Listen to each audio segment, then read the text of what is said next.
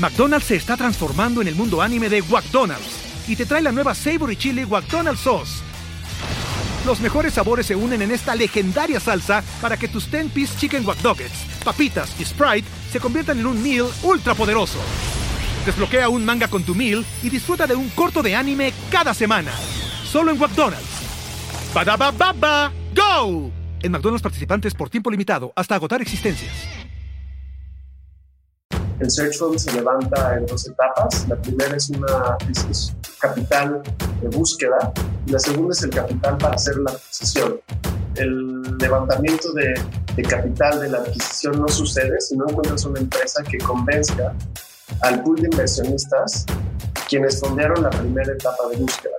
Entonces, nosotros levantamos una cantidad para poder tener gasolina durante unos 24 a 30 meses. Y una vez eh, teniendo este, este capital, la idea es ir a buscar empresas que cumplan con un cierto criterio de inversión que ha dictado el éxito que han tenido los hedge eh, a nivel mundial.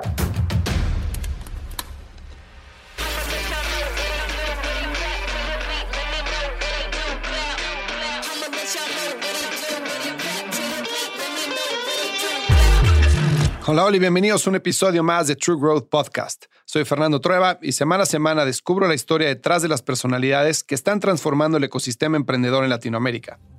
Hoy tengo como invitados a Miguel García y Edgar Pérez, co-CEOs de Infocel, la plataforma de inteligencia financiera que busca acelerar el crecimiento del ecosistema de inversiones en Latinoamérica. Para darles contexto, en México actualmente existen alrededor de un millón de cuentas de inversión este número es incomparable a las más de 100 millones de cuentas que existen en Estados Unidos y es uno de los principales motivadores para Miguel y Edgar para generar herramientas de desarrollo financiero en el país. Miguel y Edgar llegaron como co-CEOs a Infocel en 2018 al adquirir la compañía por medio de un search fund. Como escucharemos en el episodio, Infocel es una empresa que tiene más de 32 años de vida y que ha pasado por una serie de transformaciones y cambios significativos a nivel industria y producto. Al adquirir la compañía, uno de los principales objetivos que tenían Miguel y Edgar era el de inyectar un ADN digital que permitiera convertir a Infocel en una empresa de software as a service. Para lograrlo, era necesario hacer cambios significativos a nivel cultura, forma de trabajo, procesos internos y sobre todo construcción de habilidades que permitieran el desarrollo eficiente de productos de software.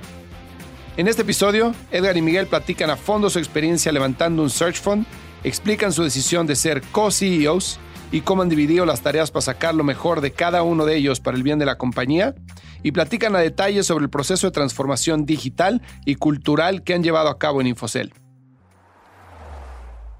Antes de comenzar con la entrevista, te cuento que ya están abiertas las aplicaciones para True Growth Master Program, el único curso de Growth Marketing en español impartido por expertos de verdad y diseñado para emprendedores y ejecutivos de marketing y producto. Está realmente increíble este curso. Durante nueve semanas entramos a detalle en los pilares estratégicos que permiten implementar procesos de growth en los negocios. Y lo hacemos con una mezcla de sesiones online, casos de estudio y también interacciones en equipo. Ejecutivos de startups como Justo, Kavak, Aprende Institute, Clara, entre muchas otras, han participado con nosotros. ¿Qué esperas? Ve a truegrowthcop.com, diagonal cursos y aplica para entrar. Y ya que estás aquí, dale follow a True Growth Podcast en Spotify, Apple Podcast o donde nos estés escuchando para que recibas en tu feed los nuevos episodios semana a semana. Te dejo con la entrevista con Miguel García y Edgar Pérez, co-CEOs de Infocel. Mike Edgar, bienvenidos a True Growth Podcast. Qué honor y muchísimas gracias por tomarse el tiempo de estar aquí con nosotros. ¿Cómo están? Muy bien, muy bien. Todo bien, Fer. Muchas gracias por la invitación. Un gusto estar aquí.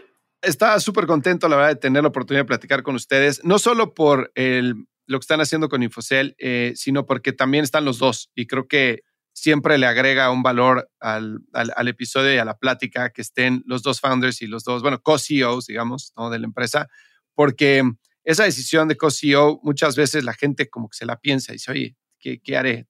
¿Quién será? Uno será el CEO, el otro COO, cómo nos dividimos tareas, etcétera, que es algo que platicaremos en el, en el episodio. Pero antes que nada, ¿por qué no para la gente que no conoce Infocel, que no los conoce ustedes, quién se echa un elevator pitch de qué es lo que hacen? Sí, este, gracias, gracias, Fer. Infocel es una empresa que tiene más de 32 años en el mercado, empresa mexicana, que ha tenido pues, muchísimas fases, ¿no? Desde meterse a negocios de e-commerce, proveedor de servicios de Internet, portal masivo, ¿no? En los, en los 90 Y hoy en día, ¿no? Después de 32 años, lo que, lo que hacemos es proveer información y, análisis de inversiones en un esquema de software as a service para el, ahorita para el sector de inversiones en México y próximamente para Latinoamérica, ¿no? Algo que, que se explica bastante fácil, ¿no? O, relevante comparándolo con alguien, con algún otro competidor en, este, en Estados Unidos o en, global, pues es un poco lo que hace Bloomberg o Reuters, que hoy, que hoy en día se llama Refinitiv. Eh, es, pues es eso, un, un, software, una plataforma para analizar y tomar decisiones de inversión en en un esquema B2C como B2B en México. Ese es como el super high level de, de qué es InfoCell.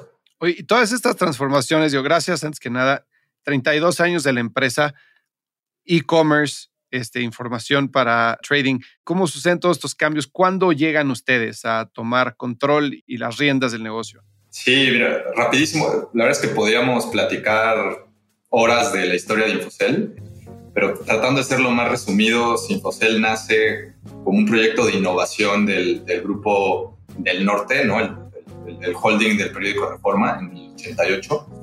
Y esto fue pre-internet, ¿no? Nace como un experimento de, para transmitir información del, del, lado A al lado B.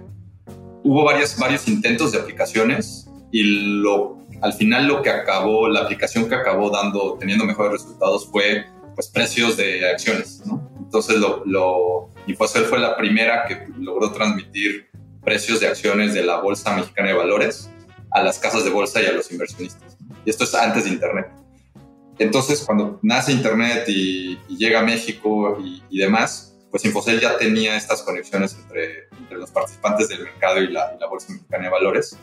Y pues como first mover, pues ahí se, se, subió a la ola de Internet y de ahí se, se, desencadenaron muchos negocios, como te decía, un portal genérico, ¿no? Como tipo Yahoo Finance, tipo AOL, en ese entonces pues, eran como lo que estaba de moda.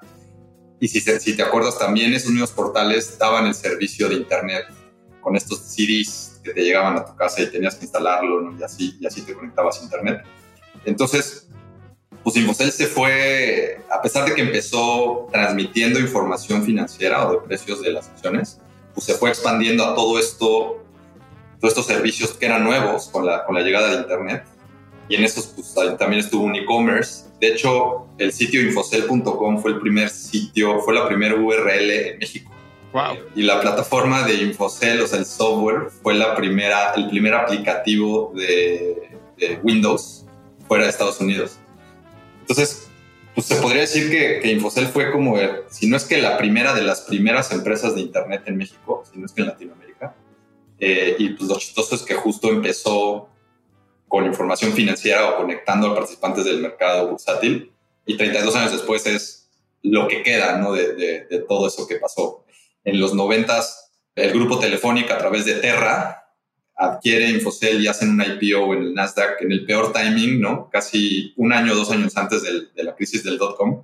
Entonces también podríamos decir que Infocel fue la primera empresa mexicana que indirectamente cotizó en el Nasdaq este, o, en, la, bolsa americana. Entonces, pues sí, hay, creo que ha habido muchísimas, muchísimas fases y podríamos profundizar muchísimo. Creo que lo importante es que después de todos estos negocios y después de, del ida y vuelta, pues lo que viene sobreviviendo es la necesidad de pues darle análisis de inteligencia a los participantes del mercado para tomar decisiones, de inversión y básicamente es lo que, lo que hemos estado haciendo Edgar y yo.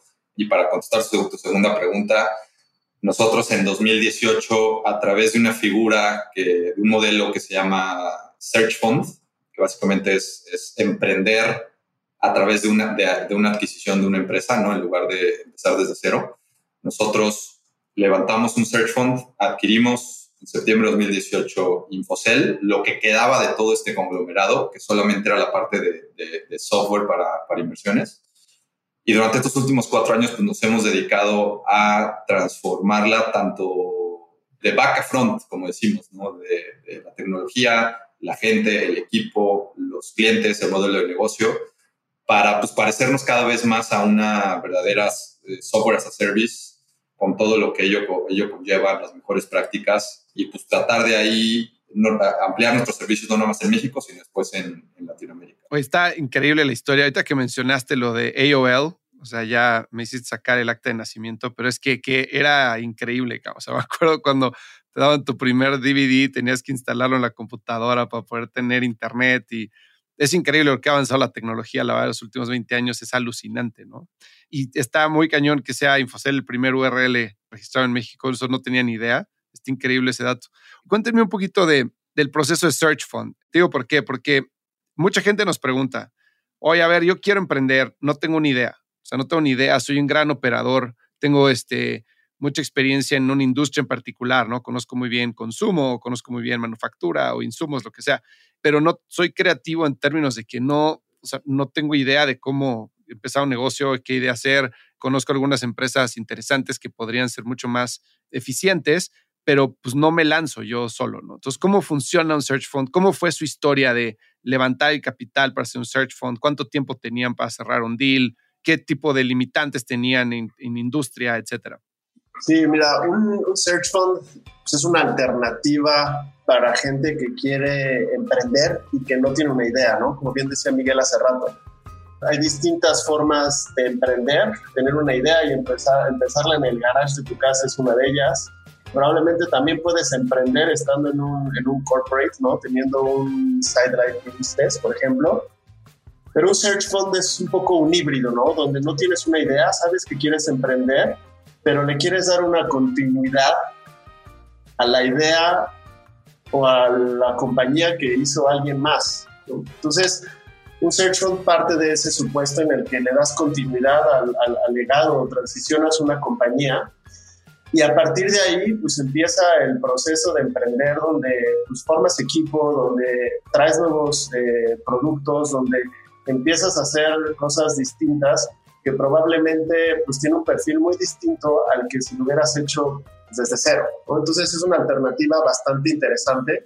Como bien decías, Fer, es para gente que probablemente se siente más cómoda en alguna industria o que tiene expertise en alguna industria entonces es algo similar a lo que nos pasó a, Mike y a mí cuando encontramos Infocel. Nosotros, Miguel y yo, antes de irnos a las maestrías, sabíamos que queríamos ser emprendedores, pero pues no teníamos esta idea eh, para cambiar al mundo, ¿no? Pero sabíamos que queríamos emprender. Eh, empezamos el, el, el que ahorita te doy un poquito más de detalle, y cuando nos encontramos Infocel de un pool de alrededor de 80 empresas que habíamos este, analizado, digo, a, a distintos niveles de análisis, desde un punto de, tener 80 eh, eh, empresas como opciones, pues Infocel hizo clic, hizo clic en nuestro feed personal porque pues tenemos un, background financiero, un background de negocios en el cual pues habíamos ya usado plataformas de información financiera y pues nos hacía sentido entrar a ser emprendedores en una industria en la cual nos sentíamos cómodos, donde teníamos algo de expertise sin haber operado antes, que es una de las bondades del, modelo de Search Fund, y, pues todo hizo sentido. Ahora, regresando a tu pregunta de cómo fue un poco el proceso de levantar un Search Fund, el, el, modelo de Search Fund, a diferencia de probablemente otro tipo de emprendimientos, pues tiene un camino un poco más eh, predeterminado, un poco más escrito, por así decirlo. Eh, el Search Fund se levanta en dos etapas. La primera es una es capital de búsqueda, y la segunda es el capital para hacer la adquisición. El, levantamiento de, capital de la adquisición no sucede si no encuentras una empresa que convenzca al pool de inversionistas quienes fondearon la primera etapa de búsqueda.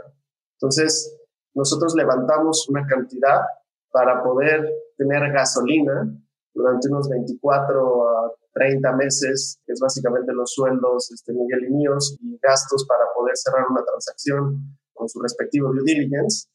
Y una vez eh, teniendo este, este capital, pues, la idea es ir a buscar empresas que cumplan con un cierto criterio de inversión que ha dictado el éxito pues, que han tenido los hedge funds eh, pues, a nivel mundial. Entonces, ese es un resumen un poco rápido de cómo funciona un search fund, pero al final pues, es fondear a dos emprendedores o a un emprendedor para que encuentren una empresa con un gran potencial de crecimiento y que la puedan operar. Ahora, este proceso de levantar el Search Fund es un double pitch, ¿no? Porque, bueno, es triple pitch más bien. El primero es convencer a alguien o a un grupo de inversionistas de, de que ustedes son dos emprendedores en los que deben de apostar, que son las personas adecuadas para que conocen una industria lo suficientemente bien como para poder identificar una oportunidad de inversión, ¿no? Y que tienen suficiente criterio para decir, esta empresa tiene potencial y nosotros podemos explotar ese potencial. ¿no? Es el primer pitch.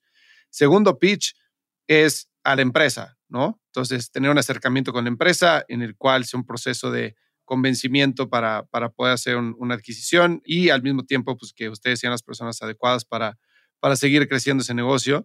Y el tercero es, pues, a los mismos inversionistas venderles ahora a la empresa, ¿no? Que encontraron, ¿no? En ese proceso, ¿qué fue lo más complicado para ustedes? El levantar el search fund inicial para buscar este, la empresa, encontrar la empresa, venderla, bueno, comprarla. ¿Cuál fue lo más, lo, más difícil? Sí, creo que, creo que definitivamente el, el encontrar una empresa es el, la parte más difícil, más challenging. Y de hecho, cuando tú ves las estadísticas, porque pues hay toda una comunidad que traquea ¿no? y que le sigue la pista a los search funds alrededor del mundo, a pesar que es un modelo que nació en Estados Unidos, me parece que ya ha habido más de 500 o 600 search funds alrededor del mundo.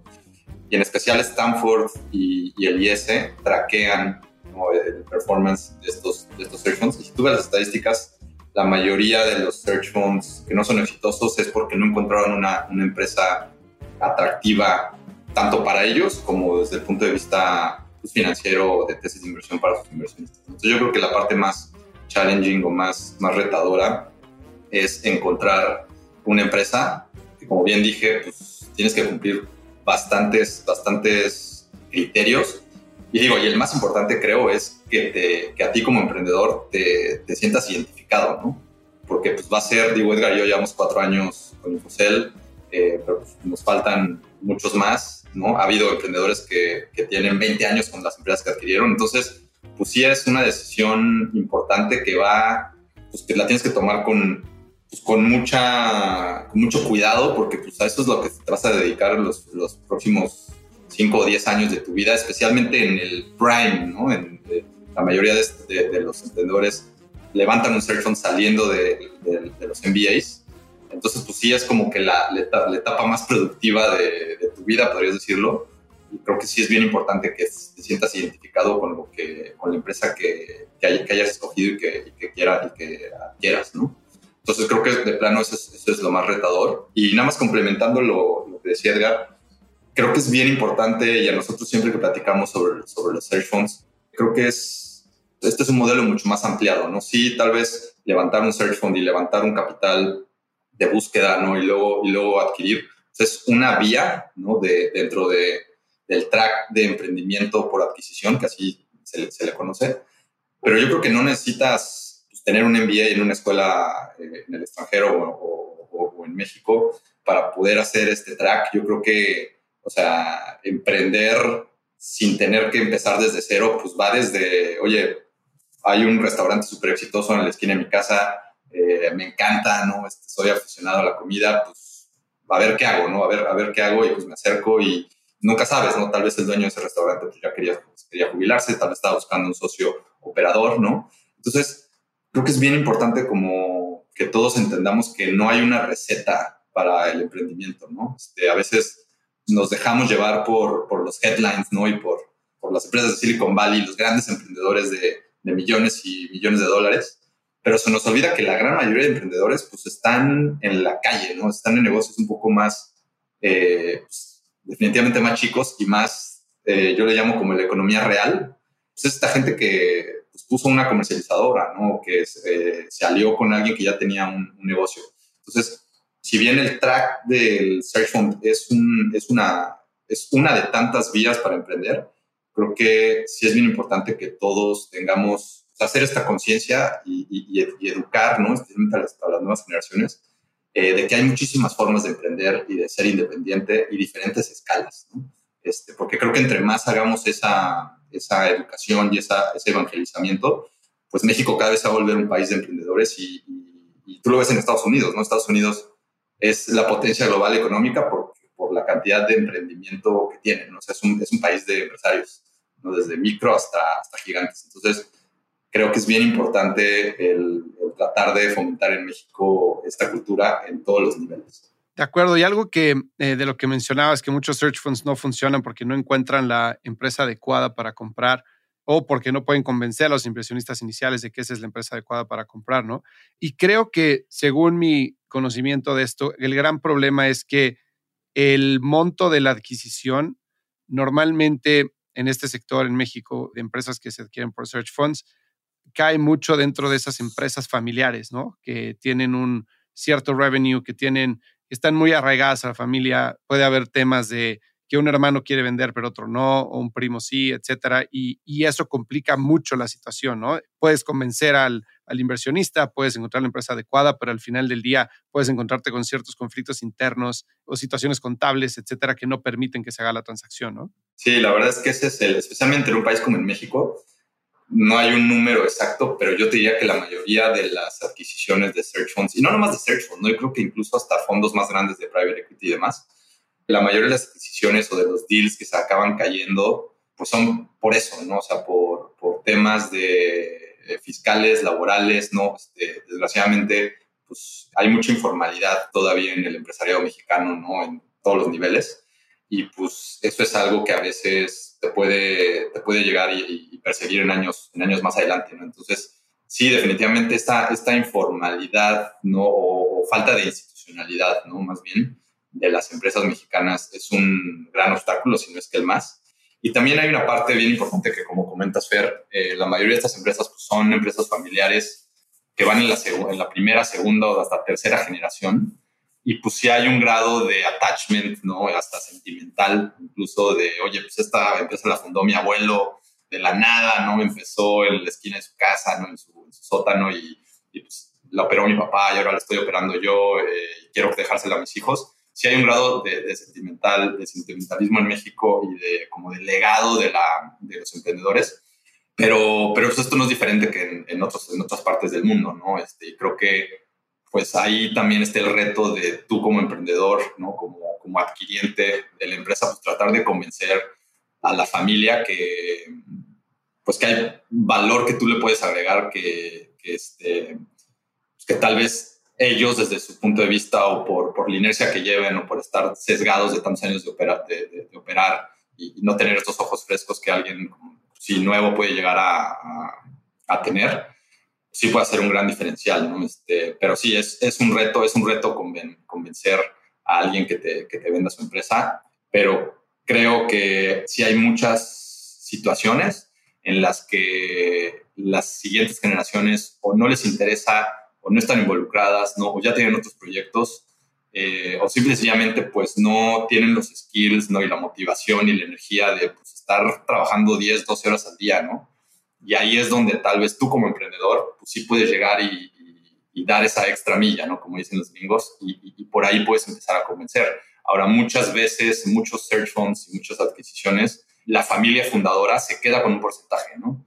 Eh, entonces tampoco es como que estás estás este, diciéndole adiós al legado, sino simplemente te estás asociando con un socio operador y también está quitando dinero de la mesa, ¿no? Tal vez cachando, capitalizando parte de todo el valor que, has, que tu familia le ha agregado y te puedes quedar todavía con un porcentaje para seguir, este, pues seguir gozando de ese upside que podría tener con, este, con, el nuevo, con los nuevos operadores. ¿no?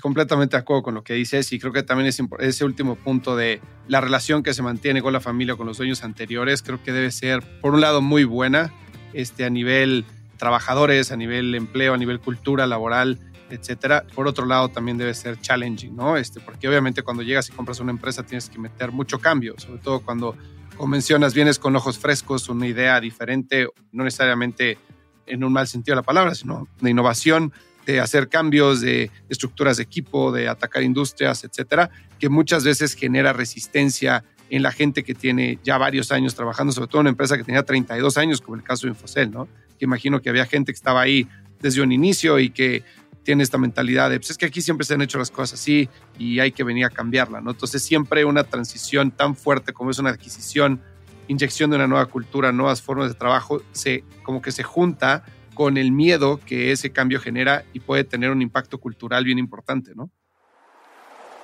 Cuando regresemos, escucharemos cómo se han organizado Edgar y Miguel en este rol de co-CEOs para mantener un frente común ante la compañía, los inversionistas y sus clientes. Volvemos después de este mensaje a nuestros patrocinadores. Este episodio es presentado por nuestros amigos de Yves. ¿Ya trataste de sacar una tarjeta corporativa con un banco? ¿Y qué tal te fue? Si sí, probablemente estés teniendo recuerdos no muy placenteros en este momento. Por eso quiero contarte de Yves. Gracias a ellos, olvídate de los procesos lentos y tediosos para acceder a tarjetas de crédito y financiamiento para tu empresa. Regístrate en trygifs.com. Esto se escribe T de Tomás, R, Y, J, E de Ernesto, E de Ernesto, V de Víctor, E de Ernesto, S de Sopa.com.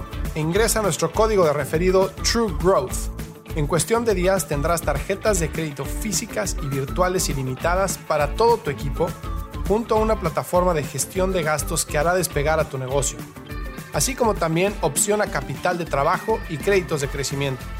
Para crecer rápido, necesitas a un socio que vaya a tu misma velocidad. Los founders de startups de mayor crecimiento como Justo, Kavak y La House lo saben y por eso usan Yves.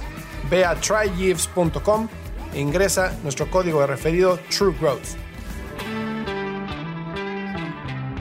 Oigan, y cuando decidieron ustedes comprar Infocel, toman la decisión de ser co-CEOs. ¿Cómo se ve esa plática? ¿Por qué deciden ser co-CEOs y no uno CEO, otro COO? ¿Cómo lo decidieron? Es una pregunta bien interesante, Fer. Yo creo que fue una decisión bastante natural. Miguel y yo tenemos una amistad eh, de más de 15 años. Este, en algún momento hasta fuimos roommates antes de irnos a la maestría. La verdad es que nos conocemos bastante bien. Además de la amistad, pues en el proceso de, de asociarnos, pues sí nos tomamos muy en serio ese, ese proceso de, de por qué asociarnos.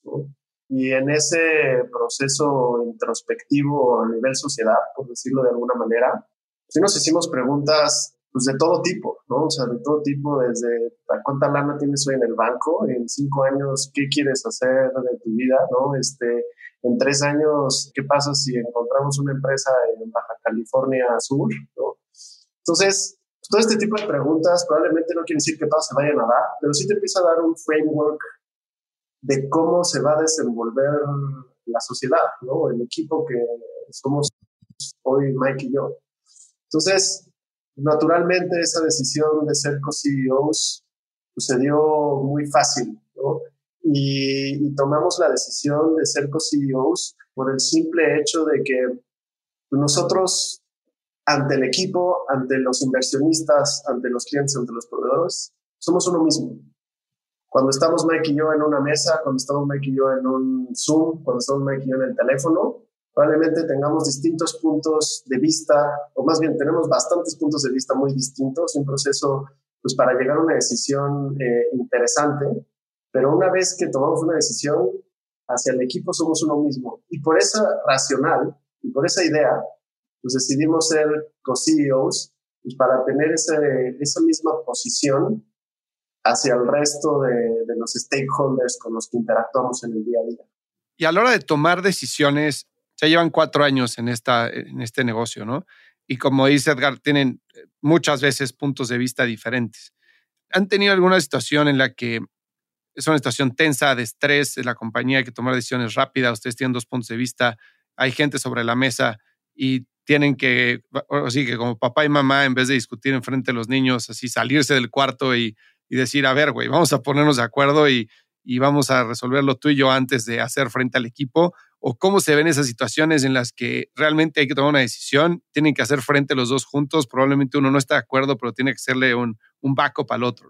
Claro, y creo que también ese es el proceso de ir madurando en una sociedad, ¿no? Que aplica para, para un equipo, para una relación, familia, etcétera. Pero, mira, Fer, nosotros cuando entramos a un proceso de toma de decisiones, partimos del supuesto que estamos en un brainstorm versus al típico proceso de eh, es un argumento mío contra el de Mike.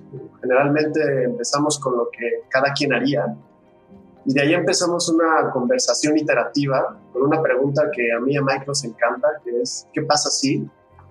Y después de tirar varias ideas eh, con esta pregunta de qué pasa si, pues vamos dándole forma a, las decisiones.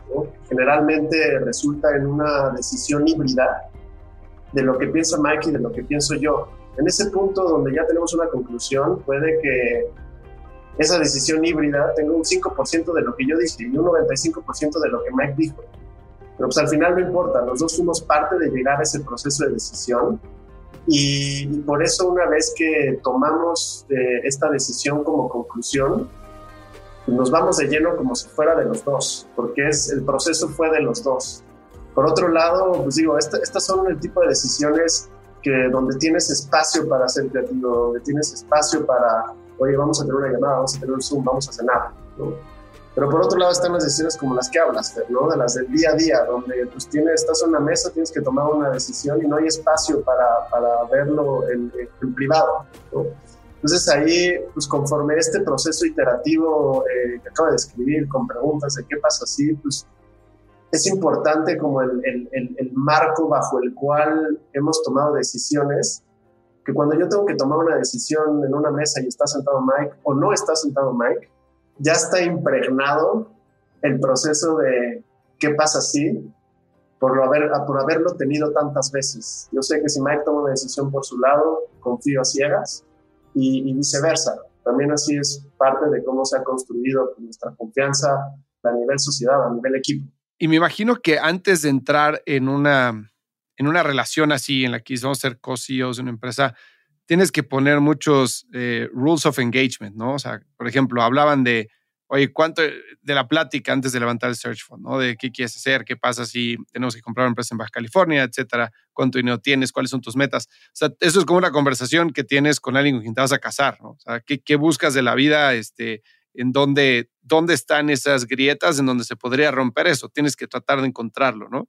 Pero ya que dices voy a dar el paso para adelante, tienes que tomar me imagino poner una carta como de, o sea, no una carta por escrito, pero hablar y poner ciertas rules of engagement, ¿no? De, oye, a ver, güey, este tema no se va a acabar antes de siete años o cinco años o diez años, pase lo que pase, cabrón. O sea, o a ver, por ejemplo, si una desgracia sucede de mi lado, ¿qué pasa con mis acciones? ¿No? Este, se, se van a pasar a ti, se pasan a mi familia, le vas a dar un lugar a alguien o sea, preguntas bien complicadas en escenarios que pues, nunca te imaginas cuando estás a esa edad, en ese momento de tu vida, ¿no? Y también, por ejemplo, de temas de políticos internos de la empresa, ¿no? De, a ver, pues las decisiones siempre van a ser tomadas por los dos y si no estás tú, lo voy a tomar yo, me vas a respaldar. Un board meeting siempre va a ser liderado por los dos. Eh, que no se van a crear alianzas, este, digamos, entre board members y alguno de nosotros, siempre va a estar los dos presentes. O sea, ese tipo de cosas que al final del día pueden terminar rompiendo una relación tienen que quedar bien, bien claras antes de, iniciarla, me imagino, ¿no? Si es así, si están de acuerdo con esto, ¿cuáles eran esas cosas para ustedes clave, clave, clave, eh, que no se podían romper nunca para que la relación funcione como ha funcionado hasta ahora? Es una pregunta difícil. Sí, pero yo creo que parte de, de cómo hemos funcionado este, Miguel y yo como equipo, Fer, es que antes de, entrarle a una sociedad y antes de ser equipo para largo plazo, pues sí partimos del supuesto de que compartimos valores similares, compartimos una ética de trabajo similar y, venimos de backgrounds profesionales donde pues la, la, calidad de trabajo y la demanda de trabajo es muy similar. Entonces, habiendo tenido este overlap, sí nos pone en una posición privilegiada de cierta manera, en la cual hay muchas cosas en las que ya no hay por qué hacer tanto cuestionamiento, porque traemos ese mismo overlap o ese mismo ADN que ayuda a que la sociedad pues, sea exitosa. Entonces, pues sí, más que una pregunta en específico, yo creo que es este core el que nos ha ayudado a, pues sí, tener un espacio en el cual pues tengamos algo de flexibilidad o tengamos algo de desacuerdo, pero partimos desde un terreno en el cual los dos compartimos desde la columna vertebral. digo, también esta figura de co-CEO o co lo que sea, pues tiene sus retos, ¿no? No, no vamos a decir que no, pero creo que si, si están, los temas difíciles están platicados, ¿no? Y las, digamos que las líneas están bien marcadas, ¿no? O sea, creo que yo estoy convencido que es una figura que funciona y funciona mejor que, que, la figura de, de, un, de, un sol, de un solo CEO, ¿no? Por, creo, en nuestro caso nos ha funcionado mejor y simple y sencillamente porque imagínate que un CEO puede estar en dos lugares al mismo tiempo. O sea, exponencias o multiplicas en dos eh, el brain power, ¿no? la presencia, la posibilidad de vender, de convencer a, a, un proveedor, a un cliente, a un empleado por dos. Y así es como nos vemos. ¿no? Entonces, en una junta un martes a las 10 de la mañana, yo puedo estar viendo un cliente y Edgar puede estar resolviendo un tema de, interno, ¿no? de operativo con un proveedor. Cuando pues, un CEO, tienes 10, 10 12 horas ¿no? operativas en el día y pues, tienes que aprovecharlas bien. ¿no? Nosotros, viéndolo súper pragmático, pues tenemos 20 o 24, ¿no? tenemos el doble de tiempo que un, que un CEO, sí, que solo tiene esa, esa posición. Entonces, creemos que, que simplemente por poder tener más ancho de banda, tanto en tiempo como en energía, como en, neuronas, ¿no? Más que justifica los, los, las desventajas que podríamos tener, ¿no? Eh, ahora, nosotros sí tenemos bien separado quién ve qué, ¿no? Porque creo que si tampoco, o sea, si todos vemos todo y no hay líneas bien marcadas, pues sí puede llegar a ser un poco ineficiente. Este, entonces, por ejemplo, en nuestro caso, casi casi tenemos la compañía dividida en dos, ¿no? En cuanto, en cuanto a, lo que supervisa cada uno. Y como bien dijo Edgar, pues en la mitad que te toca, pues, eh, ahora sí que tú tienes la última palabra, obviamente ya con, con habiendo platicado con, con, el otro, ¿no? O también teniendo esta confianza de que la decisión que estás tomando pues, la va a respaldar la otra persona y viceversa. ¿no? Y de esa forma, teniendo bien marcadas las líneas, pues, creo que puedes aprovechar las, las bondades de este modelo de CEO de poder estar en dos lugares al mismo tiempo. McDonald's se está transformando en el mundo anime de McDonald's y te trae la nueva Savory Chili McDonald's Sauce. Los mejores sabores se unen en esta legendaria salsa para que tus 10-piece chicken wack papitas y Sprite se conviertan en un meal ultra poderoso. Desbloquea un manga con tu meal y disfruta de un corto de anime cada semana. Solo en McDonald's. baba ¡Go! En McDonald's participantes por tiempo limitado hasta agotar existencias.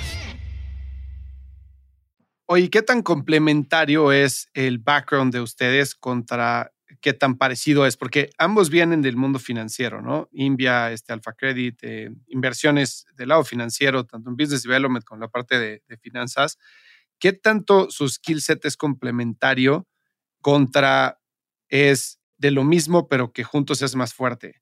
No sé si me explico, ¿no? Pero muchas veces, o sea, ustedes están en, en también inversiones de venture capital y muchas veces cuando te llega a pichar dos co-founders, buscas, ¿no? Que haya cierta, cierto background complementario entre los dos. Es como, a ver, este es muy fuerte en la estrategia, este es muy fuerte en la operación, este es fuerte en la parte financiera, este es más creativo, etcétera. Se complementan bien, ¿no? ¿Cómo es esa mezcla para ustedes?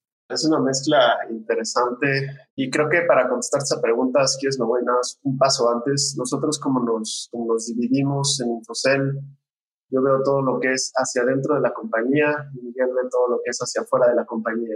Los inversionistas le llaman Mr. Inside y Mr. Outside.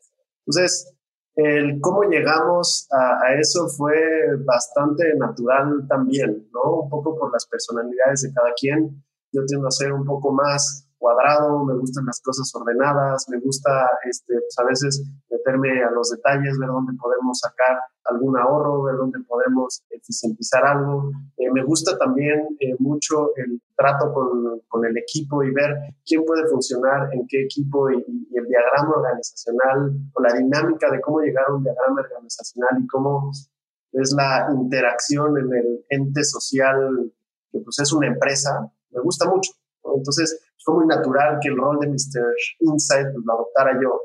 Y por otro lado, pues Mike, eh, pues digo, ahorita que él, me complemente más con, con, esta respuesta, pero Mike tiene una eh, naturaleza y tiene una habilidad increíble para, pues trato con los clientes, ¿no? Para vender, para identificar oportunidades que hay afuera y una oportunidad que probablemente está bien difícil de identificar no sé cómo le hace, pero Mike la encuentra, ¿no? Y traerla, este, pues de regreso a casa a Infocel y ver cómo la desarrollamos en conjunto, es una de las habilidades que creo que, pues junto con, con mi rigidez de cierta forma, pues ayuda mucho a ponerle el factor creativo y el factor realista para poder tener una mejor ejecución. Sí, creo que complementando, este, no sé, a nosotros creo que nos ha funcionado, a pesar de tener el mismo background, nos ha funcionado y yo hasta me atrevería a decir que si tuviéramos un background diferente, chocaríamos mucho más, tal vez habría más fricciones, no sé si lleváramos la misma armonía ¿no? y, la, y la misma coherencia en la empresa de la que llevamos ahorita. ¿no? O sea, el tener el background similar, eh, pues de estructura, ¿no? De, de, de, financieros, de banqueros de inversión, pues sí nos da como que la misma estructura de pensamiento y, de, cómo enfrentamos un problema. Y pues a nosotros la verdad es que nos ha funcionado bastante, ¿no? Este, luego, luego sí hemos visto casos donde no necesariamente tienes que tener este complemento del operativo y el financiero o el, eh, cuate que viene de consulting y el cuate que viene de, sí, ¿no? De, de, de, un rol mucho más operativo. A veces, luego las mancuernas son dos partes de consulting, ¿no? Que se conocieron en, trabajando en, consultoría, ¿no? Dos cuates, dos banqueros, dos este, operadores que trabajaron en la misma empresa, ¿no? Ahorita ah, ah, estamos viendo muchos emprendedores que salen de Rappi, salen de Kavak, ¿no? Que, que los dos son operativos, ¿no? Y el tener ese mismo background y ese mismo framework de cómo enfrentas un problema, de cómo le hablas a la gente, cómo le hablas a un cliente, Luego creo que a veces puede, puede ser mejor que, pues, dos polos opuestos de que si bien tienes experiencias súper diferentes y se complementan, no sé si ya luego en el día a día, pues esa complementariedad o esos, el tener esos dos polos opuestos luego puede ser un poco más contraproducente, ¿no? Eh, y digo, no estoy generalizando, pero creo que pues depende, yo creo que case by case, y creo que es mucho más importante los temas más soft, ¿no? Y, y de qué tanta confianza se tienen, ¿no? Qué tanto entendimiento hay de la posición del uno del otro, ¿no? Y, y, y el tema de la, de la ética y de, la integridad creo que a veces puede llegar a ser lo más importante, ¿no? O sea, saber que hay líneas que no se cruzan y que los dos estamos eh, en la misma página de que, oye, esto nunca lo vamos a hacer, esto eh, nunca lo vamos a cruzar, ¿no? Y tener esa misma, pues sí, esa, ese mismo moral ground, ¿no? Como dicen los gringos, creo que a veces puede ser, yo creo que lo más importante en, un partnership, ¿no? Y, y por, muy por encima de todas las demás, de las demás cosas. Fíjate que eso que mencionas de haber trabajado juntos, de los ejemplos de, de Rap y Kavak, es súper importante, ¿no? Creo que mucha gente que dice, oye, es que ¿dónde encuentro un co-founder, no? Y, y el primer lugar natural donde van a buscar es sus amigos. Que dices, oye, pues, o tus amigos está bien porque los conoces, pero nunca has trabajado con ellos. O sea, realmente no sabes cuál es su ética de trabajo. Puedes conocer su ética moral y como persona y haber estado en situaciones este, como amigo complicadas, pero conocer a alguien, cómo se desenvuelve en una oficina, en, en ambiente laboral, cómo habla con un cliente, cómo toma decisiones. Entonces, es, información que te da muchísimo valor para encontrar en que sea afín a lo que tú buscas, ¿no? Y, y, a, tu forma de trabajo. Entonces, es un, es un muy buen lugar para, para buscar co-founders para todos aquellos que, que no tienen uno y que, que, les interesa uno, ¿no? Que también, no sé si hayan leído este libro de Super Founders, si no se los recomiendo. Eh, ahorita no me acuerdo del autor, pero estoy leyendo, está buenísimo, porque una de las cosas que, de las que habla el libro es de todos estos mitos que existen alrededor de cuál es el founder ideal y cuál es el equipo ideal para levantar funding y cómo ese tipo de biases han hecho que cierto tipo de gente tenga una mayor suerte o capacidad levantando capital que otros. Entonces es como una un mito creado por una industria que al final del día se convirtió en la realidad este, que creen los inversionistas, ¿no? Entonces, este cuate que escribió Super Founders se dedicó a, romper la data de las últimas 200 y tantas compañías que han llegado a una evaluación de más de un billón de dólares para entender de dónde vienen, qué path siguieron, cuáles de los mitos se cumplen y cuáles no. Y, está súper interesante porque con data y con estudios de causalidad y correlación, rompe cuáles son esos mitos que son verdades y cuáles no. Y una de las cosas que, de las que dice que no es verdad es, por ejemplo, el tener, como mencionan ustedes, no tienes que tener un degree de un Ivy League, ¿no? O sea, usted dijo, no te sea así, o sea, puedes emprender o tener un search fund, lo que sea, sin la necesidad de haber seguido ese path. O sea, en realidad, hay mucha gente que no tiene un, récord de Ivy League que, levantó capital. O otro, el contrario, es tienes que ser un dropout de college, empezar súper joven. Tampoco es cierto, ¿no? Y otra de las cosas de las que habla es el tema del co-founder de que mientras más co-founders tengas, eh, es más fácil levantar capital. Y tampoco, ¿no? O sea, hay muchos solo founders que lo han hecho muy bien y hay otros que lo han hecho este, con un co-founder o más. Pero a medida de que tú conoces más a esa persona y el background que tienes con esa persona a nivel laboral, es el índice probabilístico que tienes de, de, éxito, ¿no? Está súper, súper interesante. Se los recomiendo luego para que lo le echen una, una vista. Oigan, y este, una pregunta de, ya entrando más al tema, compra de Infocel, se, cierra el deal, ¿con qué se encuentran? Porque esto se los pregunto porque es una empresa de tecnología al final del día que siempre tuvo un DADN, ¿no? De tecnología, obviamente el primer URL, este, diferentes fases en términos de, producto, pero siempre asociado a la tecnología. Pero la tecnología en los últimos 32 eh, años ha avanzado de forma espectacular. Entonces, a nivel sistemas, integraciones, APIs, estructura de data, etcétera, me imagino que lo que necesitaban hacer ustedes para sacar su, este, su producto, lanzar el hub y todo eso era muy diferente a lo que existía en la compañía, ¿no? Entonces, ¿con qué se encuentran en la compañía en términos culturales, en términos de legacy systems? ¿Cuáles son los cambios más importantes que dicen, sabes que este es, por aquí nos tenemos que enfocar desde un principio si queremos transformar esto? Es una gran pregunta, Fer, y creo que aquí tomo un poco de, de la explicación o de la historia que platicó Mike de Infocel hace rato, ¿no? Eh, yo nada más como, como hacer énfasis en Infocel. Infocel nació con un ADN de ser una empresa pionera en tecnología, ¿no? Con los ejemplos que, que comentó Mike eh, al principio de la plática, ¿no? Además de eso, digo, un dato importante es, la TAM es un tercio del PIB de China y México es un tercio del PIB de la TAM, ¿no? Entonces, tener un ADN pionero como el que tiene Infocel en tech, en la importancia económica que tiene México, pues es una responsabilidad importante, ¿no? Y así de en serio nos lo tomamos Mike y yo cuando entramos en Infocel. Entonces, respondiendo a tu pregunta de qué es lo que nos encontramos, probablemente más que encontrarnos algo, sí, Mike y yo tenemos o subestimamos el proceso de poder cambiar o crear un producto digital. Un poco eh, pues haciendo énfasis en el, en el background que tenemos de, financieros, ¿no? Donde probablemente, pues sí, estemos hasta las 2, 3 de la mañana haciendo modelos financieros y presentaciones. Eso no sirve de nada para hacer un, un, producto este, digital, ¿no? Entonces, pues sí, para nosotros fue muy fácil y muy natural, habiendo eh, usado previamente eh, plataformas de información financiera, Bloomberg, entre otras, este, que era eh, necesario pues, darle una transformación al producto flagship de Infocel en ese entonces, que es Infocel Financiero.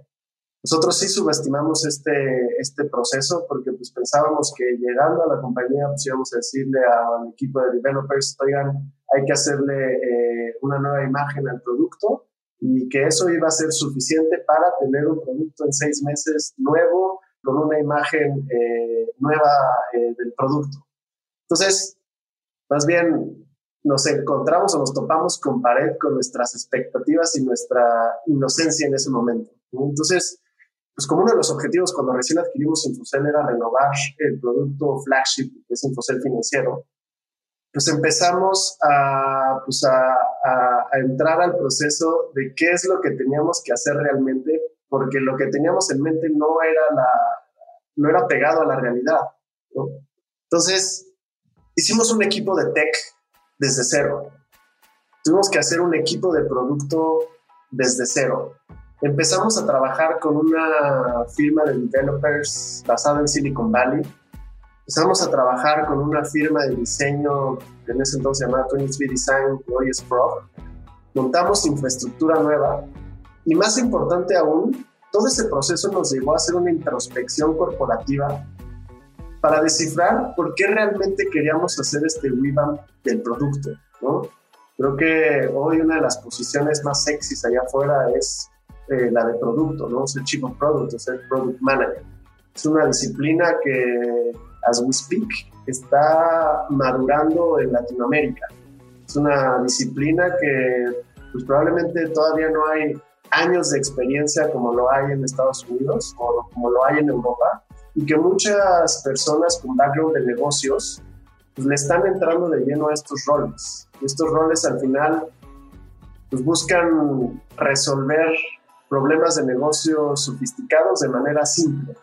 Entonces, regresando un poco a, este, a esta introspección corporativa que hicimos, pues sí nos dejó como resultado todos estos factores, pues un, un equipo que hace o que trabaja en, metodologías a la altura de cualquier empresa de Silicon Valley, un equipo con el cual nos sentimos bastante orgullosos de, de capitanear, ¿no? Entonces, Digo, sé que no te di un ejemplo tal cual de qué fue lo que nos encontramos, pero más bien esa expectativa de subestimar un proceso de crear un producto digital, de, ah, le digo a mi primo que me haga una app en un mes, que es, que es algo que se escucha comúnmente, Nosotros después de haber caminado todo ese recorrido, pues sí nos deja hoy ante un Infocel del cual nos sentimos súper orgullosos con, con un equipo que usa metodologías state of the art, ¿no? Y pues bueno, todo esto ha sido un, aprendizaje eh, bastante eh, importante para a nivel equipo y no ha sido fácil sin duda, pero pues todo este proceso de haber subestimado algo nos llevó a reconstruir y transformar el equipo y como resultado pues, la cultura de, de Claro, que eh, gracias por explicar eso, que realmente es o sea, lo dices mucho más fácil de lo que realmente es, ¿no? Una transformación cultural de una empresa es súper, súper, súper complicada, ¿no? O sea, se tiene muchos detalles que hay que cuidar en cómo se baja la información, cuando empiezas a meter nuevo talento con otro tipo de skillsets, cómo lo va a perseguir la gente que lleva más tiempo ahí, hay líderes internos en los equipos, etcétera. Tienes que manejarlo con pinzas, ¿no?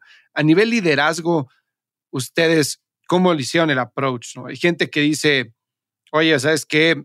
Corto aquí, limpio, y renuevo, ¿no? Este, y lo hago de, de golpe, eso pasa mucho en private equity o en adquisiciones a nivel corporativo, ¿no? Este, una empresa adquiere otra y para evitar este tipo de cosas se limpia y, eh, por utilizar una palabra descriptiva, y se trae nuevo equipo. Hay otras que prefieren socializarlo y, y, decir, vamos a tratar de convencer a la gente y subirla al barco de que hacia acá es a donde vamos a ir y que tenemos un nuevo ADN que es digital y que eso implica que la gente tiene que tener un skill set diferente y que y vamos a invertir en preparar a esa gente para que adquiera ese skill set en vez de traer gente nueva. hay gente que hace una mezcla de las dos. Entonces, a nivel liderazgo y transición de cambio de cultura y mentalidad, ¿ustedes cómo, cómo lo enfrentaron? ¿Qué tan fácil fue ese proceso? Creo que definitivamente fue la segunda. Y esto pues también viene, creo que fuimos afortunados al tener, em, siguiendo el modelo del Search Fund, tenemos un board, ¿no? Desde seis eh, empresarios con muchísima experiencia dentro de nuestros inversionistas. Tenemos fondos que lo único que hacen es invertir en search funds y en emprendedores que están viendo este tipo de empresas eh, en todo el mundo. Entonces, pues sí teníamos un poquito el coaching de, nuestros inversionistas, muchos de ellos, pues, emprendedores en serie y search, searchers en serie. Y lo que nos recomendaron en ese entonces, pues, es, era casi entrar a aprender, ¿no? Entrar a aprender, como bien decía Edgar, pues nosotros nunca habíamos operado una empresa, ¿no? Entonces, mucho menos de tecnología, ¿no? Nosotros somos, financieros, apenas si sabíamos hacer eh, fórmulas en Excel, ¿no? Este, no teníamos idea de lenguajes de programación, no teníamos idea de metodologías ágiles de desarrollo de, productos digitales, etcétera. Entonces, pues sí nos tocó entrar a aprender, ¿no? Y dentro de este entrar a aprender, contestando tu pregunta, también pues, y tuvimos el approach de, tratar de sumar y de convencer a, la mayoría del equipo, pues de que se subiera al, barco con nosotros, ¿no? Y, tratarles de, pues, de, vender esta visión de un nuevo Infocel, de una nueva compañía con mejores prácticas digitales, ¿no? Con una nueva cultura, una cultura mucho más de ownership, menos jerárquica, ¿no? Este, siempre, lo que siempre decimos es cada quien es un mini emprendedor, mini empresario, ¿no? Y, la suma de todos estos mini emprendedores, pues somos la compañía, ¿no? A diferencia de pues, la típica empresa mexicana que es súper jerárquica, ¿no? Que el patriarca fundador decide hasta qué color son las etiquetas, ¿no? Los sobres en las oficinas. Entonces nosotros nos fuimos por ese approach, ¿no? Por el approach de socializar, de convencer, de empoderar a la gente, pero haciendo, haciendo ahí una, un poco de retrospectiva, pues creo que tampoco te tienes que, te, puedes dar el lujo de irte all in hacia allá, porque siempre va a haber gente que, que o no va a querer o no va a poder subirse a, a una nueva mentalidad y a una nueva hacer las cosas después de que llevaban 30 años o 20 años haciendo las cosas de cierta, de cierta manera. Entonces, creo que es, es, una liga que hasta cierto punto la puedes estirar y hasta cierto punto rompe y, creo que sí tienes que de repente pues dar un, golpe en la mesa, ¿no? Y decir, oigan, para acá va la, la compañía, quien esté de acuerdo y quien, quien pueda subirse a este barco, súbase y quien no, pues este, creo que nuestros caminos deben, deben, deben seguir este, lugares, destinos diferentes, ¿no? Entonces, sí, nosotros nos fuimos por la parte, pues, de, subir al equipo, de empoderarlo, pero de repente sí eh, empezamos a, ajustar, especialmente ya después de los dos, tres primeros años que ya entendíamos el negocio, que ya comprendíamos bien qué era lo que se tenía que hacer y qué no, empezamos tal vez ya a tomar un poco de decisiones eh, más como de, de, la primera línea de, pensamiento que, que tú comentabas, este, viendo en retrospectiva, creo que empezamos, o sea, nos fuimos por el, camino que debería ir. Tal vez nos tardamos un poco en, tomar decisiones difíciles que había que, había que tomarse, pero definitivamente creo que el, el, haber tomado ese camino nos ha permitido tener la cultura que hoy en día tenemos en, en y que, que, la verdad es que nos ha dado grandes resultados en cuanto a rotación, productividad. En general la gente creo que está bastante contenta de trabajar en, en Está súper interesante ese tema. Y algo que mencionaron los dos que eh, si no les importa me, me interesa mucho conocer un poquito más. Es el tomamos una posición de aprender, lo cual me encanta. Y muchas veces creo que es más fácil cuando llegas como cabeza de un equipo a una empresa nueva, querer cambiar las cosas, hacer las cosas a tu manera, que no es lo más inteligente, ¿no? Lo mejor es aprender del equipo, de cómo se maneja la compañía, etcétera, ¿no? Pero eso es cuando una compañía y un equipo ya tiene una cierta cultura de la cual puedes aprender, ¿no? Aquí, aquí era lo difícil era aprender pero transformar, porque querían convertirse en empresa mucho más digital, con procesos ágiles de desarrollo, etcétera. Tienen que adquirir esos skill set, aprenderlos ustedes, pero también al mismo tiempo que el equipo los aprendiera, ¿no? Entonces, ¿qué recomendación le darían a alguien que quiera aprender ese tipo de skill sets, quiere transformarse digitalmente, quiere entender más de desarrollo de productos digitales, de metodologías ágiles, de design thinking, growth, etcétera, ¿qué consejos, qué les sirvió a ustedes para poder acortar ese learning curve? Yo creo que mucho fue el tener curiosidad de, pues cuando tienes algo enfrente, pues ir a la segunda, tercera, cuarta, quinta, sexta capa, te ayuda a tener un aprendizaje distinto a que si lo haces y te quedas nada más en la primera capa. Entonces, yo creo que más que un, libro, un curso o algo así, yo creo que es ponerle atención a este proceso de curiosidad y de aprendizaje. ¿no? Yo creo que también, eh, pues ante el equipo, pues nosotros cuando, cuando llegamos el 13 de septiembre de 2018 en Fosel, Mike fue la oficina de, de Ciudad de México, yo fui la oficina de Monterrey, tuvimos un speech similar, pero el común denominador de ese speech fue que nosotros habíamos escogido a Infocel por el equipo que tenía, por la posición donde estaba y por eso queríamos darle continuidad, ¿no?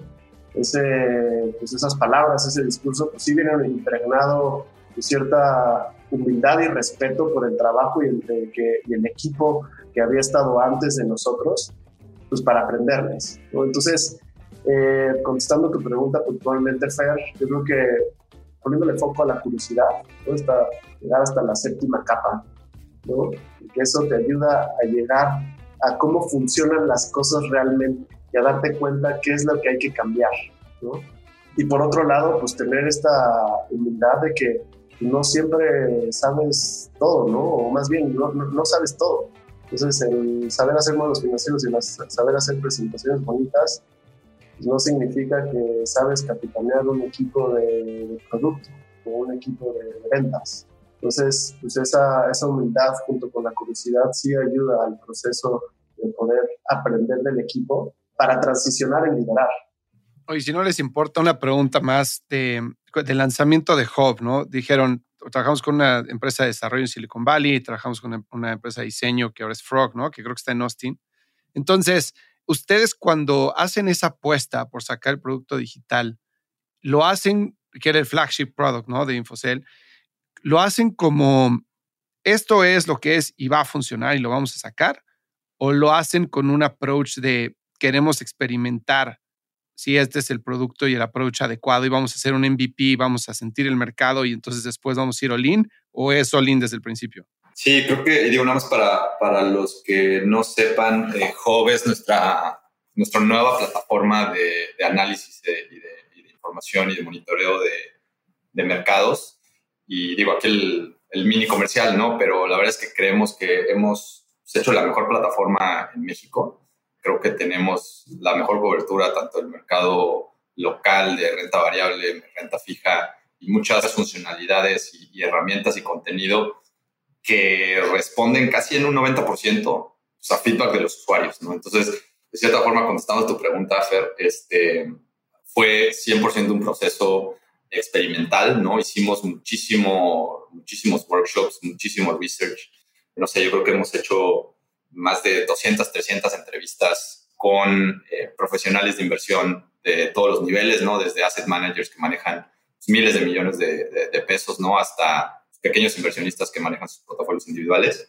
Y pues fue a través de este, de este research y de este discovery, ¿no? Como se le, se le dice en el, en el slang de product management, ¿no? Que fuimos, pues que construimos esta plataforma y que la vamos iterando eh, mes tras mes, ¿no? Este, la verdad es que por ahí hay una, una frase, no me acuerdo de quién, pero, en Silicon Valley, de, de, siempre en beta, ¿no? Always in beta, ¿no? Un producto nunca se acaba producto siempre está iterando, ¿no? Y con esa mentalidad es con la que hacemos todos los productos de Infocel, ¿no? Y con esa misma mentalidad es con la, con la que hicimos esta plataforma financiera. Y pues sí, es, un, es, es una cosa viviente, ¿no? es, una, es una cosa que crece, que lleva más de un año, que cada mes tiene una actualización y si tú te metes una vez, este, que cada mes vas a ver nueva, nueva información, nuevas funcionalidades. Algunas las quitamos, ¿no? Porque pues no siempre lo que haces funciona, ¿no? Y creo que tener esa agilidad y esa también humildad de, oye, hicimos tantas entrevistas, sacamos esta funcionalidad, sacamos este contenido, pero ¿qué crees? Nadie la vio, ¿no?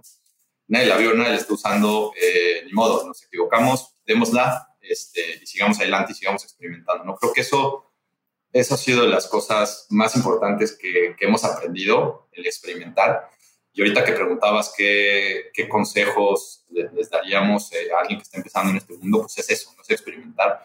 Creo que hoy en día el, hay un sinfín de herramientas allá afuera, gratis, muchas de ellas, que te dejan experimentar y probar hipótesis en cuestión de horas, ¿no? O sea, ni siquiera días o semanas, ¿no? O sea, puedes hacer una campaña en redes sociales con una inversión de mil pesos, ¿no? Y, y poder tener un, un, este, un exposure a miles de personas y comprobar una hipótesis con mil pesos, ¿no? En una campaña de, Facebook o de Instagram, ¿no? Entonces, creo que, creo que estamos viviendo en, tiempos pues, bien interesantes para, para, hacer productos digitales. Ya no tienes que ser el, el SAP, ¿no? Ya no tienes que ser el, el, la gran empresota de tecnología para poder hacer productos. Creo que cualquier persona con acceso a Internet y con un poquito de creatividad y de motivación puede hacer un producto digital, ¿no? Y, y ya dependerá de la escala que le pueda dar, ¿no? Pero creo que eh, que decía Edgar de la curiosidad de pues, escuchar eh, este podcast, ¿no? Escuchar, leer libros, ¿no? Un libro que nosotros recomendamos y que casi casi es de cajón, ¿no? Que alguien, eh, que cuando entre Infocel y lea es el de Inspire. Es como la Biblia, ¿no? De Product Management one on one.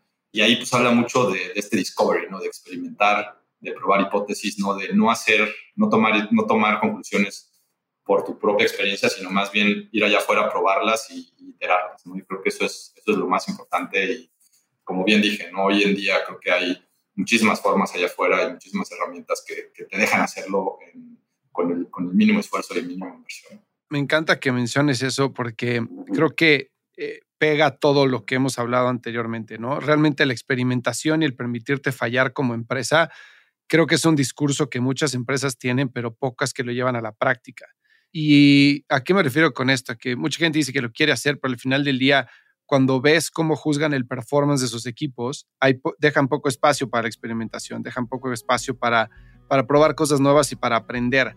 Este, y, eso lo que hace es que castiga el aprendizaje porque no permite que la gente intente cosas diferentes de hacer las cosas, ¿no? Entonces, me encanta que lo menciones porque eh, creo que enfocamos mucho la plática en, en, la historia de Infocel, en cómo lo transformaron, eh, cómo vino una transformación cultural. Y gran parte de esa transformación cultural es lo que permite que hagan ustedes esto, ¿no? Y que, y que digan, oye, sacamos este feature, ¿qué crees? Pues no sacó, no funcionó, la gente no lo está utilizando, nos equivocamos y el poder que tiene decir como este founder, CEO, ejecutivo, me equivoqué, es, es increíble, ¿no? Es un poder muy fuerte, no solo a nivel humildad, empatía, acercamiento con la gente, sino que si tú te lo permites hacer y dices, y dices me equivoqué y lo aceptas, entonces la gente siente mucho más cómoda haciéndolo también.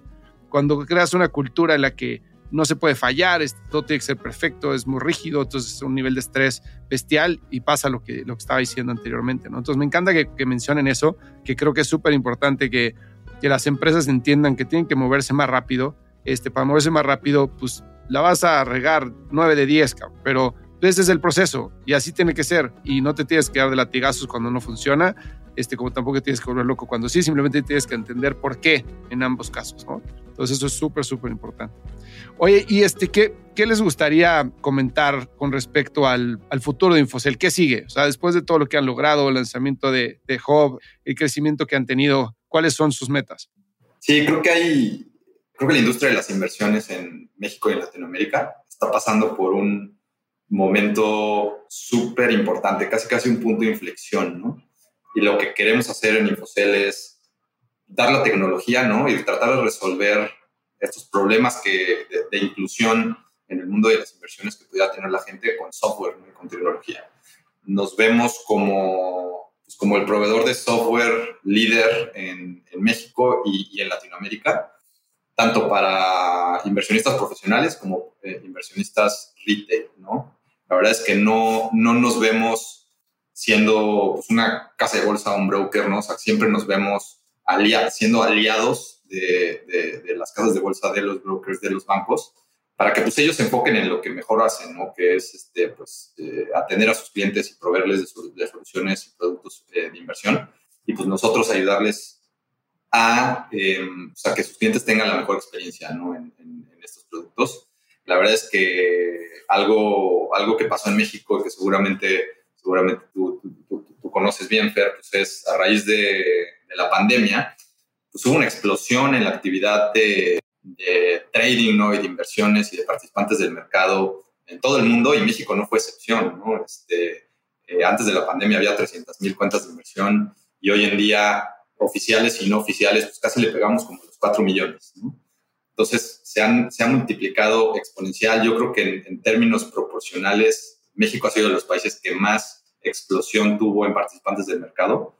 Y, creo que es un, es un trend, es una, es una tendencia que llegó para quedarse. ¿no? O sea, a diferencia de Estados Unidos, que 50-60% de la gente invierte en acciones, en México pues, es menos del 2%. ¿no? Este, entonces creemos que esta, esta tendencia va, va a seguir continuando. Se siguen abriendo cuentas de inversión, se sigue subiendo gente a, la, a, participar en el mercado. Eh, cada vez más ves nuevos participantes, nuevas empresas, startups que están tratando de resolver problemas de inclusión financiera en, la parte de inversiones y de wealth management.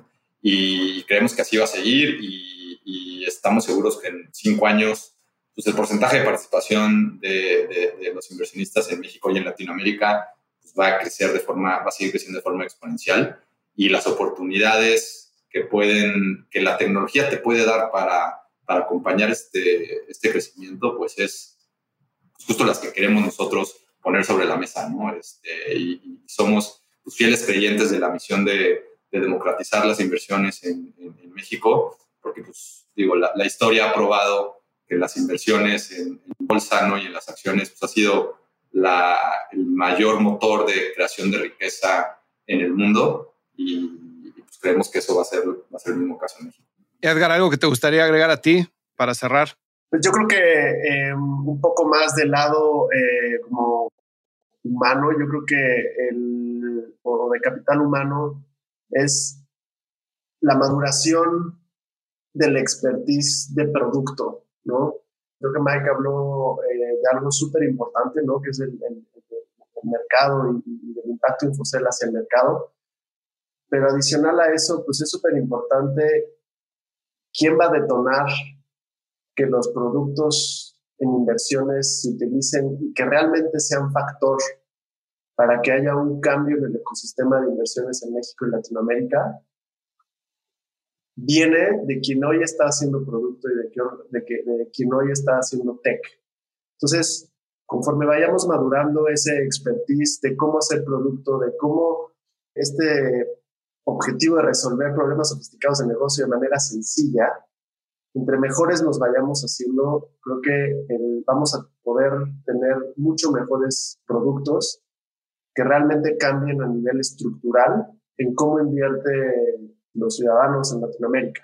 Entonces, este componente de producto es algo, eh, y, digo producto y engloba al equipo de técnico, todo el equipo de Fusel, pero capitaneado por producto. Entonces, pues es un factor súper importante y al que le vamos a, le, estamos metiendo muchísimo foco y donde creemos que, que pues, va a detonar la explicación que acaba de decir Mike a nivel del mercado.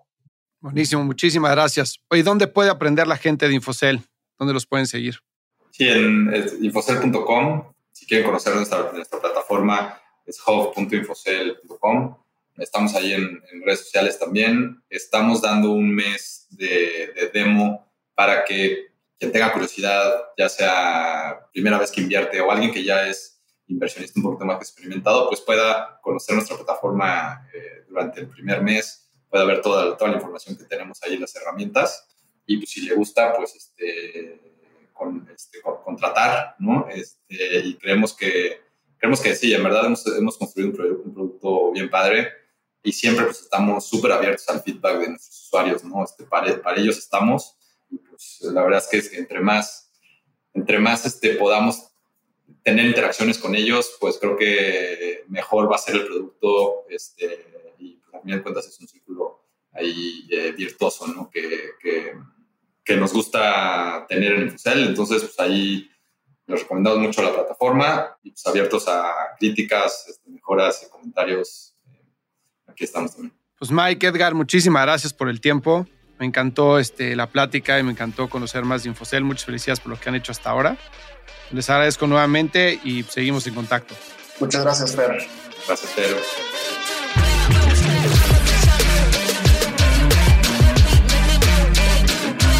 Hey, no te vayas. Si quieres conocer más sobre Growth, ve a truegrowthco.com y descubre todas las soluciones que tenemos para personas que quieren avanzar su carrera y emprendedores y ejecutivos que buscan acelerar el crecimiento de sus negocios. Muchas gracias por escucharnos. Si te gustó este episodio, cuéntale a alguien. Y si no, también cuéntale a alguien. La mejor forma de ayudarnos es compartiendo tu opinión. Dale follow a True Growth Podcast en Spotify, Apple Podcast, donde sea que nos estés escuchando.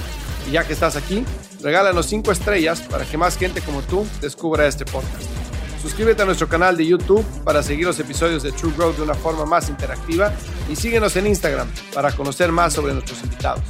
Yo soy Fernando Trueba y te espero el martes en el siguiente episodio de True Growth Podcast. Mientras tanto, sigue creciendo.